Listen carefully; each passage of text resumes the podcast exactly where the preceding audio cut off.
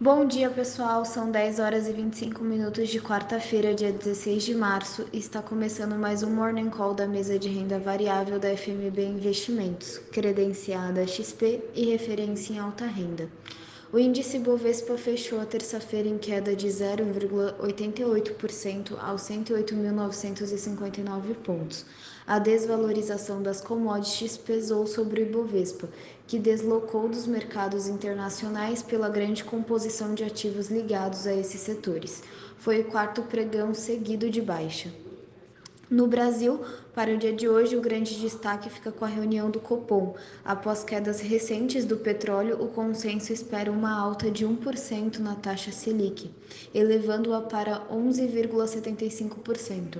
O Banco Central fará o anúncio da taxa Selic após o fechamento do mercado, às 18h30. Do lado político, o governo vai antecipar o 13º dos pensionistas e aposentados do INSS. Além disso, o mercado monitora a possível votação da reforma tributária na CCG do Senado. O futuro do Ibov opera em alta de 1,34% agora pela manhã, acompanhando o exterior. Nos Estados Unidos, as bolsas americanas recuperaram as perdas de três pregões de baixa com alívio nos temores sobre pressões inflacionárias, após o recuo expressivo nos preços do petróleo e a desaceleração do índice de preços ao produtor dos Estados Unidos. Hoje, a expectativa é para a divulgação dos juros americanos, podendo esperar que o Banco Central americano seja menos severo do que chegou a ser cogitado com uma alta de apenas 0,25% no ano na taxa de juros. Primeira alta desde 2018 para controlar a inflação. O futuro do S&P opera em alta de 1,34% agora pela manhã. Os mercados globais em forte alta nesta quarta-feira, reagindo positivamente às conversas entre russos e ucranianos, que entram no terceiro dia.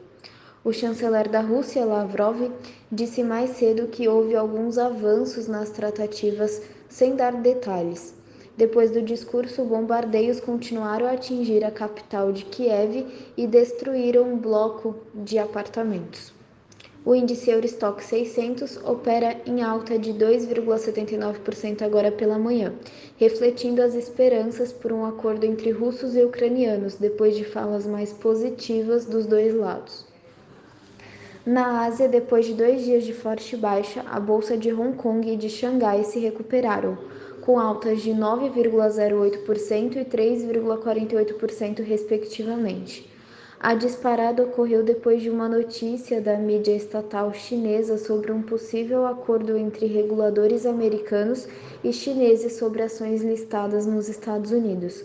A situação da Covid-19 ainda segue sendo monitorada. O dólar futuro opera em queda de 0,62%, cotado a R$ 5,15 agora pela manhã. O petróleo do tipo Brent, referência da Petrobras, negocia a 100 dólares e 17 centes o barril, subindo 0,19%. O minério de ferro negociado em Singapura, referência para a negociação do mineral no mundo, está cotado a 151 dólares e 50 centes por tonelada, subindo 10,05% em relação a ontem. E o ouro opera em queda de 0,27%. Uma excelente quarta-feira a todos e bons negócios.